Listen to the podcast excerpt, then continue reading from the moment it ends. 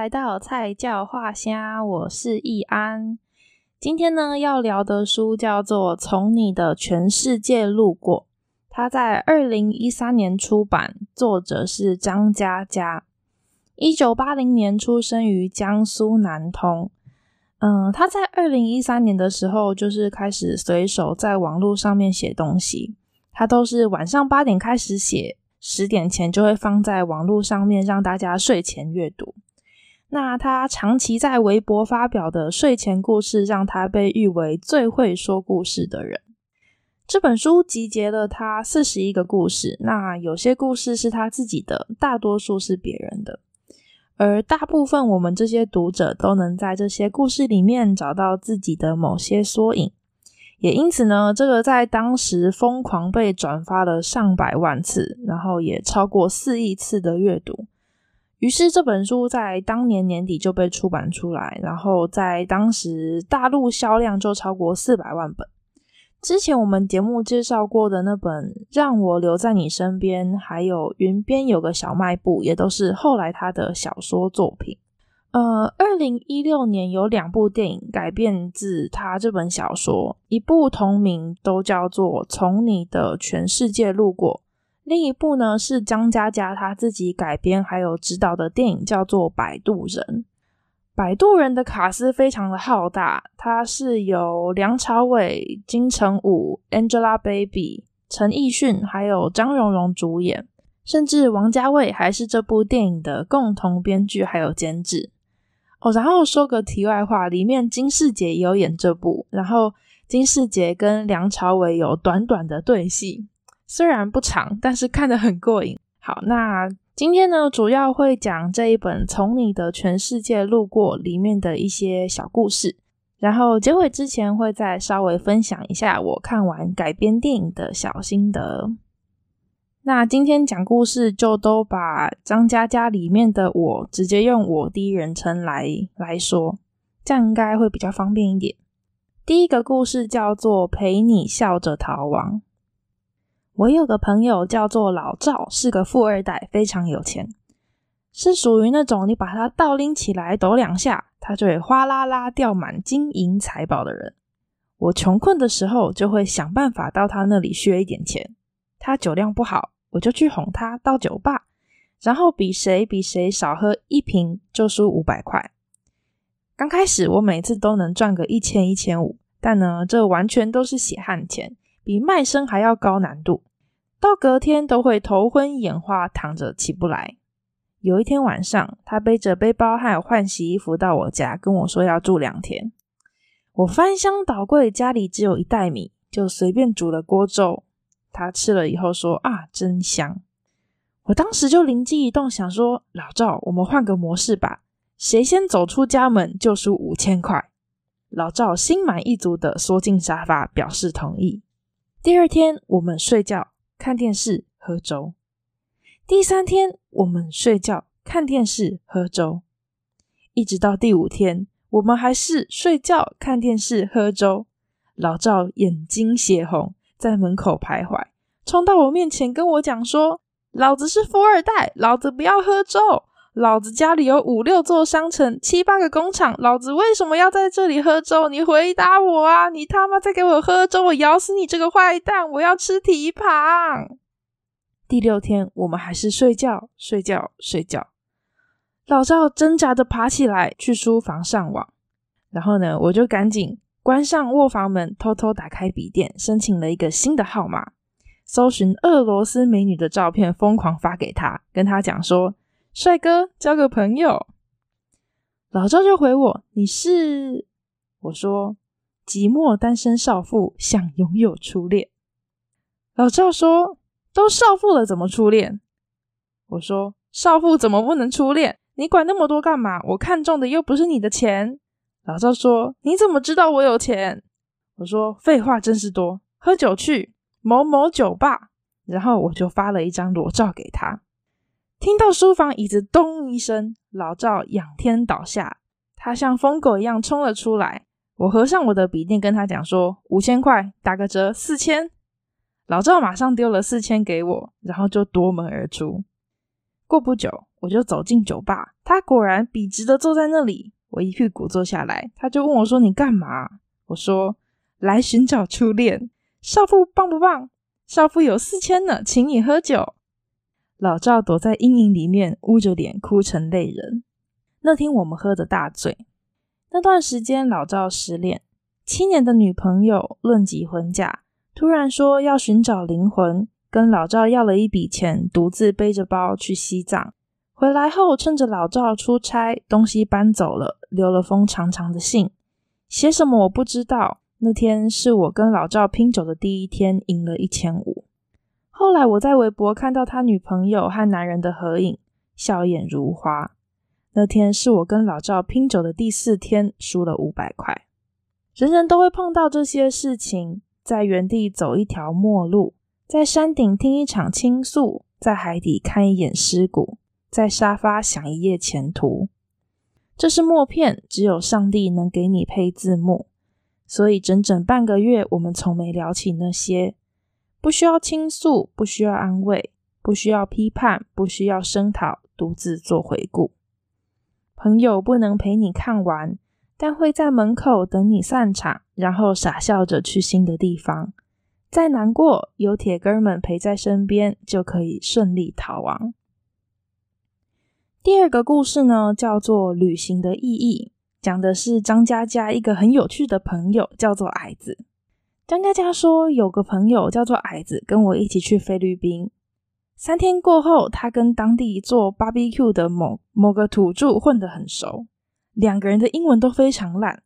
但是呢，他们就靠着四百以内的词汇量，每天尽情的沟通。他问那个土著说：“Why are you so black？” 土著说：“Why？” 矮子就跟人家说：“Because the sun fuck you every day。”然后那个土著就会拿烧红的炭丢他的裤裆。坐国际航班的时候呢，矮子看旁边有个外国小胖子一直哭，小胖子的金发妈妈怎么哄都没有用。矮子他就搂着那个小胖子开始唱摇篮曲，Cry, cry, cry, die。那个金发妈妈震惊的连奶瓶都掉了。矮子就是这么有趣的人，一直到抵达机场以后过境的时候，矮子趁着工作人员替他在签证上盖章，就一直问说：“Do you know where we can 懂吃懂吃？”大家觉得很有趣，排在后面没有人管他。那个菲律宾女孩就眨了眨眼，矮子又问她说：“You looks do not know 懂吃懂吃？哎，Do you know 好吃的鸡翅？鸡翅 chicken fly？You know？” 我们在后面笑得前仰后合。后来我们在菲律宾的船上，他悄悄问我们同行英文最好的朋友，问他说：“应该要怎么样才能在菲律宾吃得比较开？”那个朋友想了想说。嗯，你一定要学会一句英文，Keep the change，就是不用找钱了。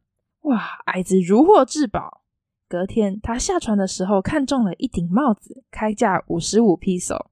他讨价还价，杀价杀到四十五披索。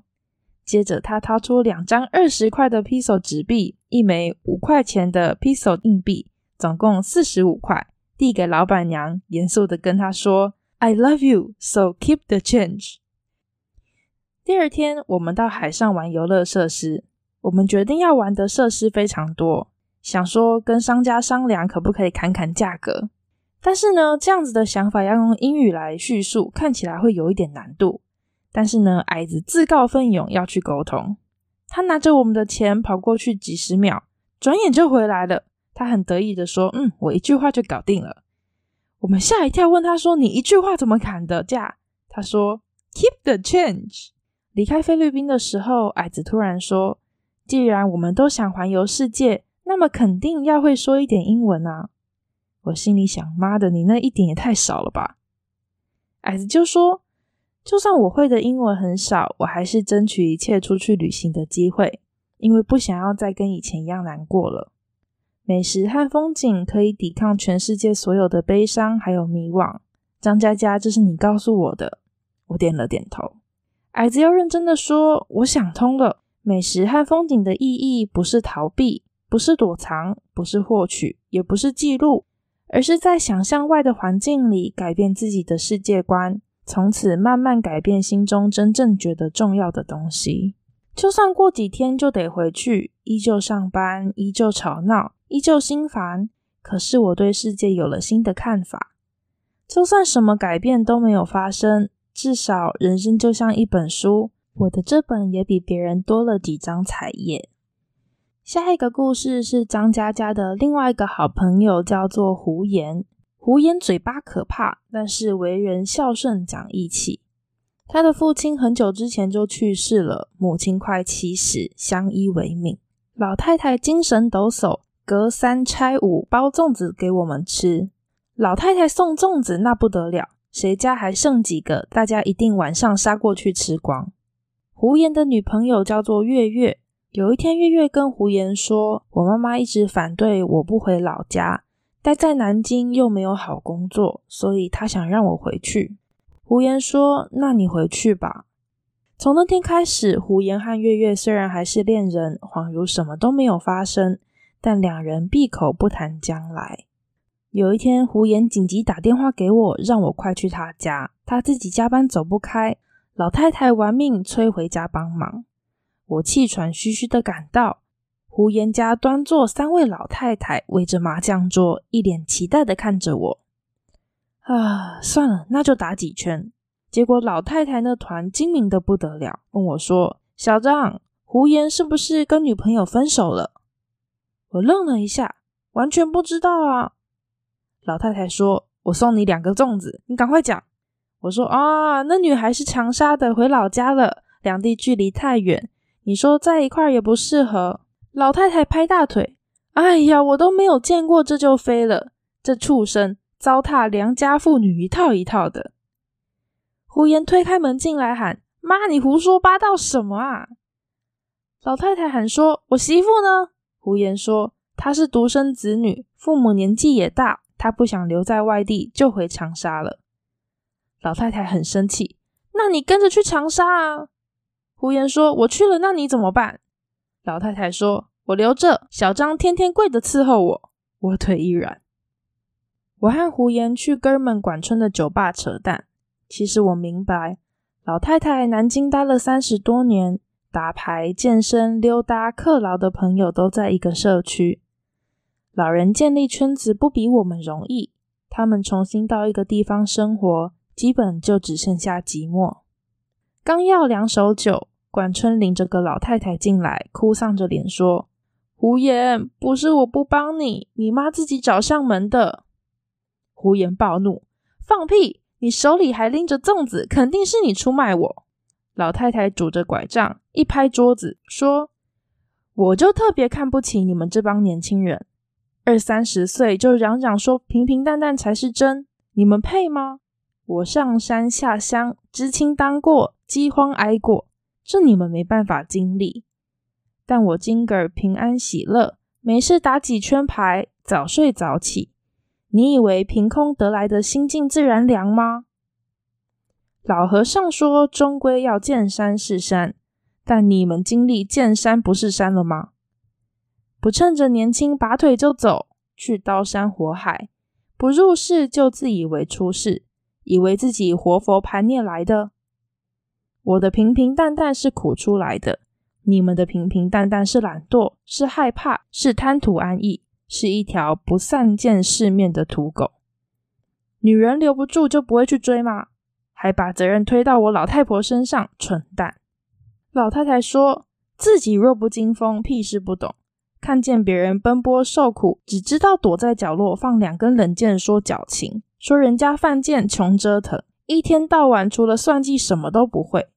钱花完可以再赚，吃亏了可以再来。年轻没了怎么办？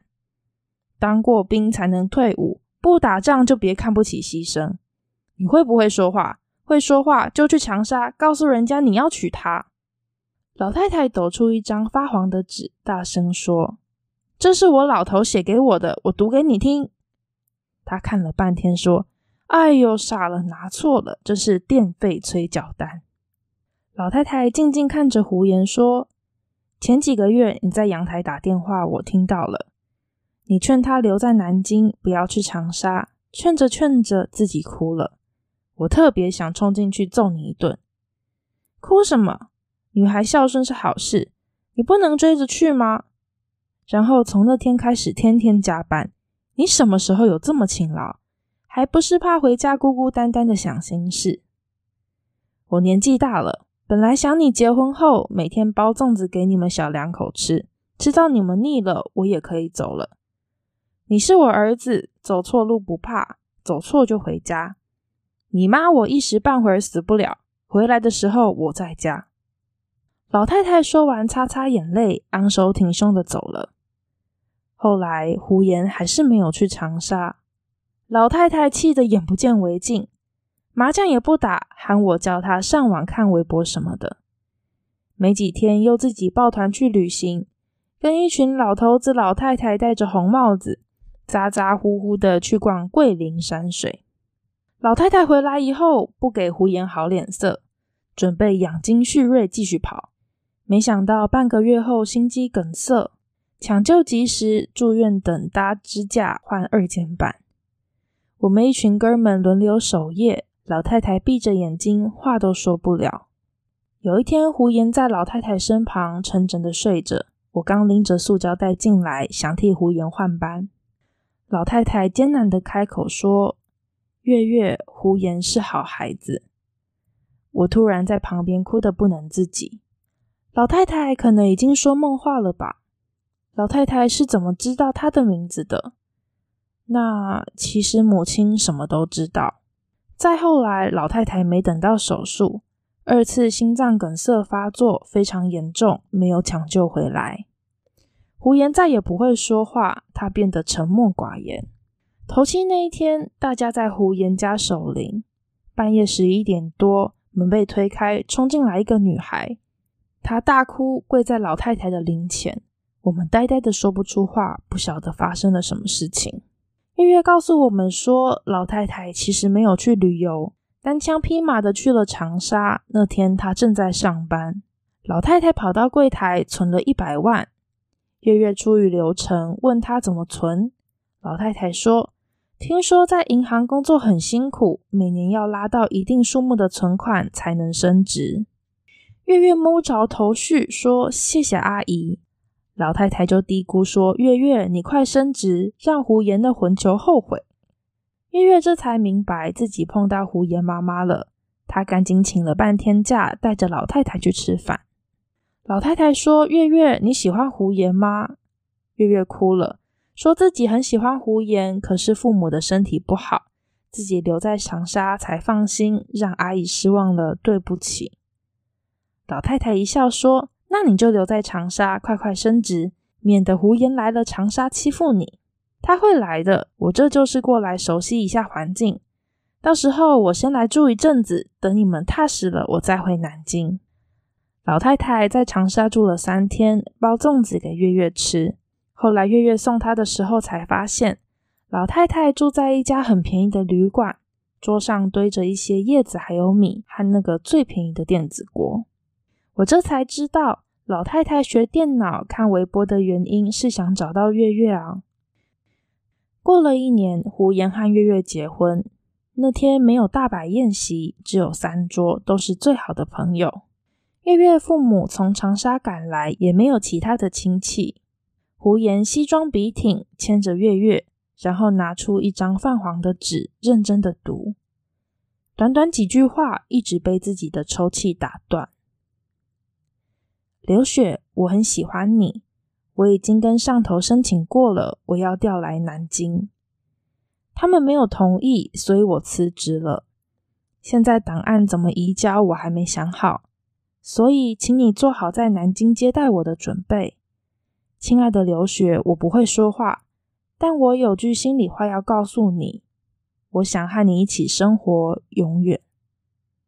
所有的朋友脑中都浮出一个场景：老太太拄着拐杖站在酒吧里，痛骂年轻人一顿，抖出一张发黄的字条，说：“这是老头儿写给我的，读给你们听。”哎呦，傻了，拿错了，这是电费催缴单。下一篇是我这一本书非常喜欢的一篇，叫做《姐姐》。它的开头很有趣，张佳佳说，到了大学才发现世界上居然有超过两千五百块的衣服。大学毕业才发现世界上居然有标牌子的内裤。开始工作以后，始终坚持认为女人就应该有好的化妆品、好的服饰，花再多钱也应该。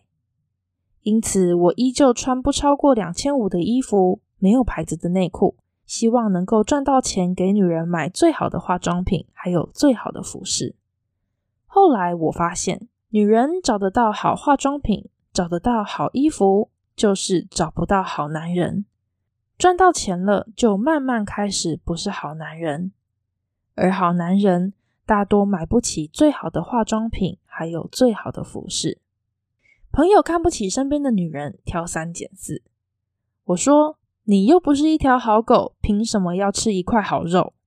朋友说，男人不是狗，女人也不是肉。我说，女人的确不是肉，但你真的是一条狗。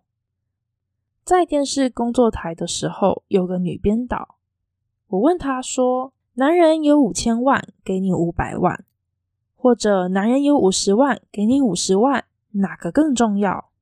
女编导说：“五百万。”我说：“难道全部还不如十分之一吗？”女编导点了点头。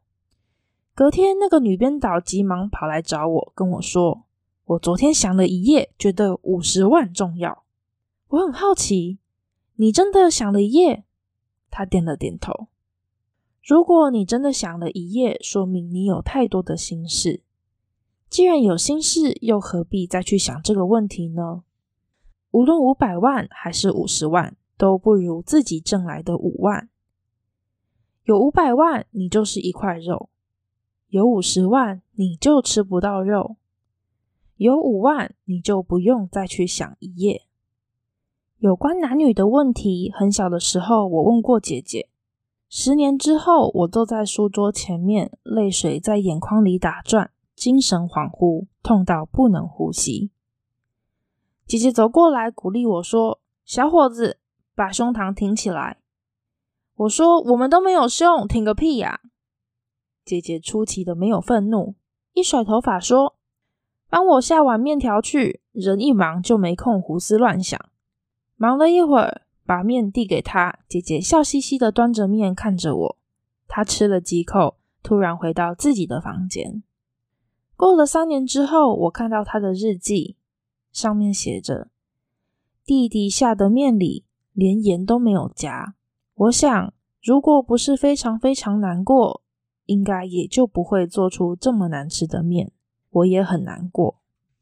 我突然嘴角有点咸。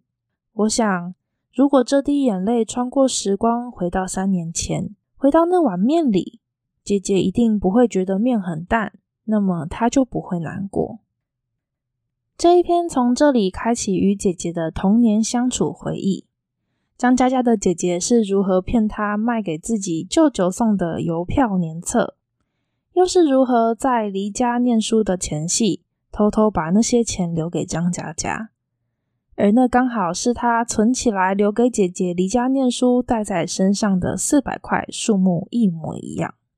他们姐弟俩在日常里凶残斗智，却也相爱关怀。姐姐上了大学以后，深知打字的重要。每次回家都各种拐骗利诱，教张嘉佳学打字，但张嘉佳每次都很生气。为什么 A 后面不是 B 而是 S？凭什么 B 后面不是 C 而是 N？他觉得这些乱伦字母简直乱七八糟，绝对不是什么好东西，千万不可以学。一直到这一篇后面，张嘉佳是这样子写的：一九九九年二月七日深夜十一点四十七。我在等火车，因为姐姐说她那一分钟回到家。结果等到一九九九年二月八日上午四点三十分，姐姐和一辆轿车拼命，瞬间损失了所有生命值。一九九九年二月八日下午五点四十八，我赶到了北京。天堂的空间雪白，病房的床单雪白，姐姐的脸色雪白。她全身插满管子，脸上盖着透明的呼吸器。我快活的奔过去，哈哈，不能动了吧？他脸上没有一丝表情，紧闭双眼。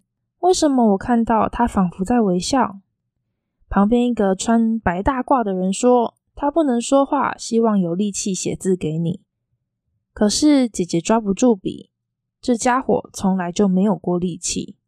我去抓住他的手，他用手指在我掌心戳了几下，一、二、三、四、五、六，一共六下。他戳我六下干什么？六六大顺，他祝我早日发财。六月飞雪，他有着千古奇愿。六神无主，他又被男人甩了。我拼命猜测的时候，突然冲进来一群人，把他推走了。我独自待在这病房里面，看着一切雪白，努力戳着自己的手掌。我拼命回忆着有关键盘的记忆。我终于明白这六下分别戳在什么地方。I L O V E U，眼泪夺眶而出，一滴滴滚下来，滴下来，扑下来。一九九九年二月八日下午七点十分，我终于掌握了键盘的用法，学会了打字，并且刻骨铭心，永不忘记。如果还有明天，小孩子待在昨天，明天没有姐姐。姐姐在昨天用着 Windows 九八，伤心欲笑，痛出望外，泪无葬身之地。莫哀过，大于心不死。这一篇的故事比较长，所以比起今天这一集节目里面讲的其他个故事，这一篇省略的内容比较多。想要知道细节的话，可能就要自己再找书来看。下一个故事叫做《那些细碎却美好的存在》。张佳佳说，前一阵子哥们跟我聊天，说吹了一单上百万的合同，很沮丧。我说：“那你会不会死？”他说：“不会。”我说：“那去他妈的！”前几天他跑来说，又吹了一单上百万的合同，真烦躁。我说：“那你会不会死？”他说：“不会。”我说：“那还是去他妈的！”但是他依旧心情不好。那我们就开车去散心吧。他开着车在高速公路上钻来钻去，超来超去。我说：“你不能安分一点吗？”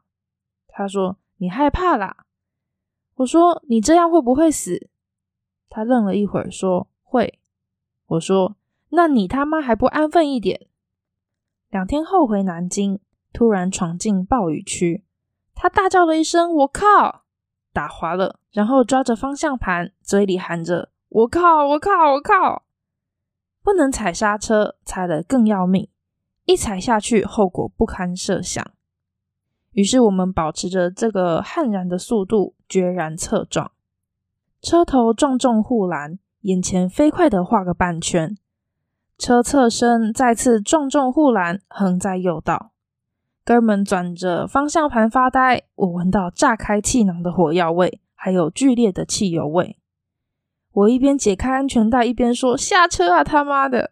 万一后头来一辆冒失鬼直接撞上，那等我们醒来后也快过年了。”两人下车了以后，暴雨滂沱，相关人士二十分钟就到齐了。安全带拉开，做好隔离，车子形状惨烈，前盖整个碎了。引擎感觉快掉下来，各色人等该干嘛的干嘛，坐着维修厂的车子去签字。工作人员不停的说：“哇，你们命大，车没冲出去，也没有翻，后面也没有追撞。你们是不是上半年做了什么事可以避灾啊？你们这就是奇迹。”今天是二零一二年七月一日，我刚过三十二岁生日九天。生日过后，我莫名其妙把所有佛珠手链都戴着，这不符合我的性格。他们戴着其实也都挺重的，也不知道为什么，我就是没有拔下来。仔细数数，这是我生命中第四次擦着镰刀，懵懂的走出来。每次不知其来，不明其事，却有万千后遗症。每次过后，愿意去计较的事情就越来越少。完事后，我们去火车站，在站台边，车还没有来。哥们突然说：“我现在深刻理解你的一句话，遇到事情的时候就问自己会不会死，不会，那就去他妈的。会，我靠，那不能搞。有些事情值得你去用生命交换，但绝对不是失恋、飙车、整容、丢合同，和从来没有想要站在你人生中的浮夸鬼。再来要讲今天的最后一个故事，叫做《不只是路过》。张嘉佳说，国中的时候没有事就去打游戏，游戏机前面排的人山人海，我每次都让黄豆去排。黄豆个子矮矮的，其他就没有印象。一旦他轮到位子，他就会疯狂的喊：“快快快！”我就会赶快跑过去投币，然后发各种绝技。黄豆会把脑袋挤在一侧，目不转睛。主要任务是帮我加油。铜板打完了，伸手跟他要，他就会准备好两三枚，然后依依不舍的交给我。后来学校流行踢足球，但是没有人愿意带黄豆玩，他莫名其妙被所有人嫌弃。其实这种同学每班都有，家境糟糕，衣服脏兮兮，强项是得零分，干什么都落后。说话结结巴巴，语无伦次，常常开口，对方就避之唯恐不及，走人了。黄豆也想要去踢球，放学后他涨红了脸，问我能不能带他去。我犹豫了一下，看到其他男同学嫌弃的表情，就咬咬牙说：“走开，走开。”后来他慢慢沉默寡言，跟我很少说话。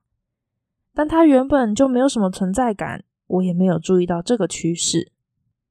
过年的时候，天冷，外加凑不齐球队，我跑去玩游戏机。那里站了一个小个子，我凑过去看一看，是黄豆。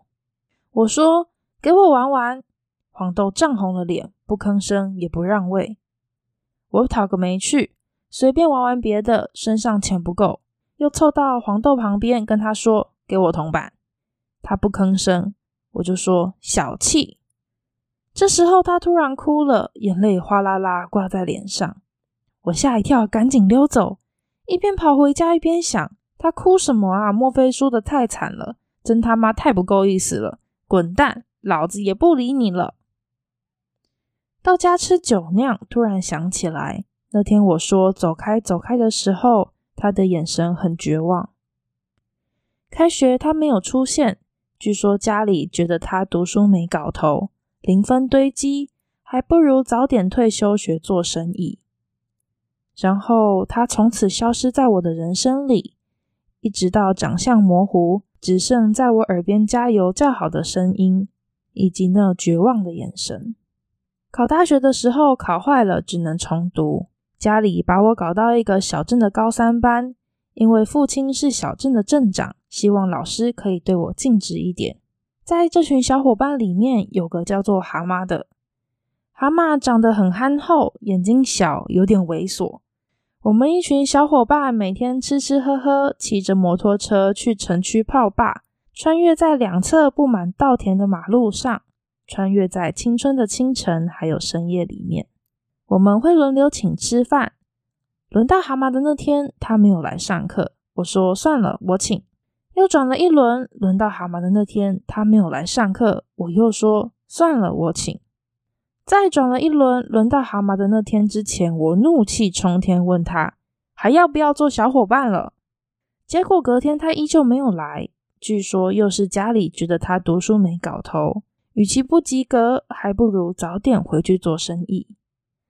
唉，农村学生真惨烈。一九九九年大学入学考。考完最后一科，我晕头转向的走出教室，有人冲过来，我一看是蛤蟆，他大概在考场外等了很久，欲言又止，交给了我一封信就离开了。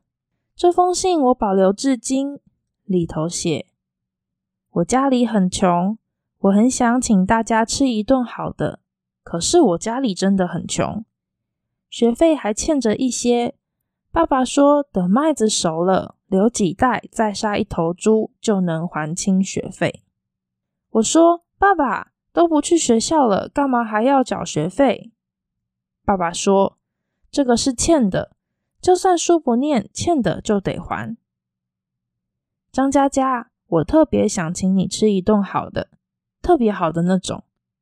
哪怕是肯德基贵成那样，我还是会请你。我不是坏蛋，无论我请不请你吃，你将来一定会很优秀，成为伟大的作家。等麦子熟了，我会偷偷留一袋卖掉，请你吃饭。我保留这封信，可是它也消失在我的人生里。我去过那座小镇，但无法联系上他，估计去外省打工了吧。这些人原本会是我最好的朋友，可是我把他们弄丢在路上，我快记不清楚他们的模样了。我学会了珍惜。这些年，我参加挚友的婚礼，奔波到外地，看他或她满面幸福，在众人注视中走过红毯，我都忍不住想掉眼泪。无论遥远或者艰难，我也要努力在场。每个清晨，你都必须醒来，坐上地铁，路过他们的世界，人来人往，坚定的去属于自己的地方。我们坐着地铁到了各自月台，得去换乘属于自己的那一刻。可是人生重要的日子就几个，我将尽力去到那特殊的几站，在你的视线里对着你挥挥手，大声喊：“他妈的太棒啦！你要过得很好啊，你这个王八蛋！”除了你的爱人和父母，还有一些人因为你欢乐而笑开怀，因为你难过而掉眼泪。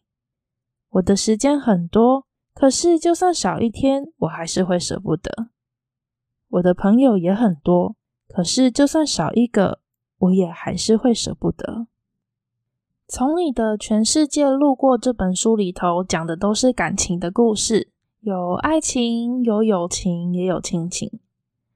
这些故事里头，有人失恋，有人离婚，有人过世，有被自己弄丢的朋友，有不会再回来的家人，有跑了新娘的婚礼，也有来不及参加的葬礼。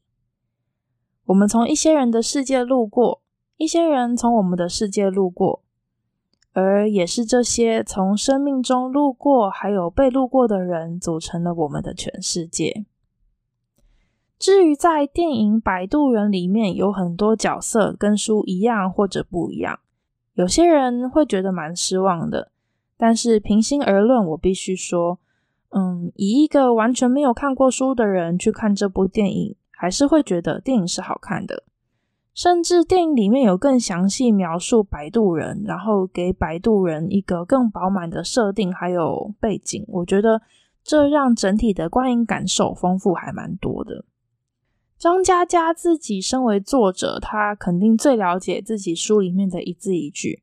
那他身为编剧，他把它拆解排列成不同角色，然后组合成另一种形式的作品。我觉得其实这件事情他已经做得很不错了。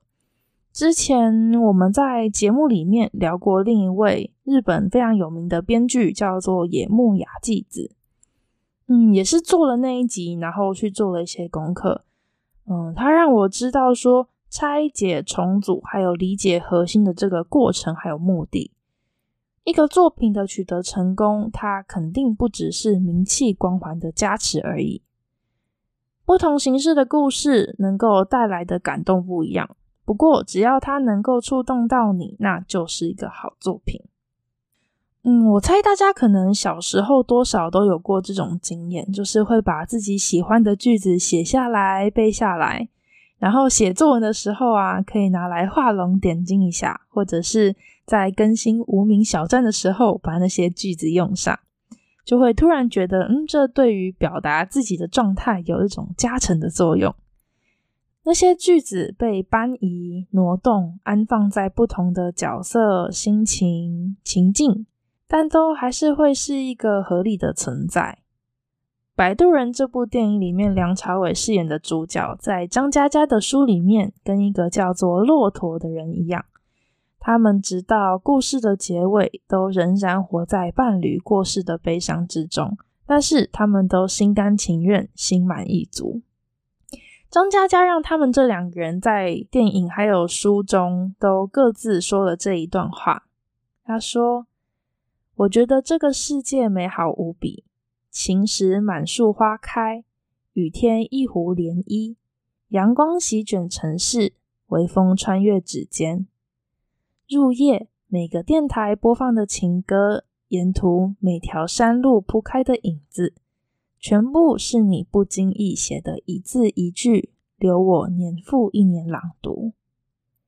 这世界是你的遗嘱，而我是你唯一的遗物。好啦，今天的节目就分享到这里，希望大家无论如何，不管哭着笑还是笑着哭，开心或者悲伤，热恋还是失恋，都努力让自己过得心满意足、心甘情愿。我是易安，我们下次见，拜拜。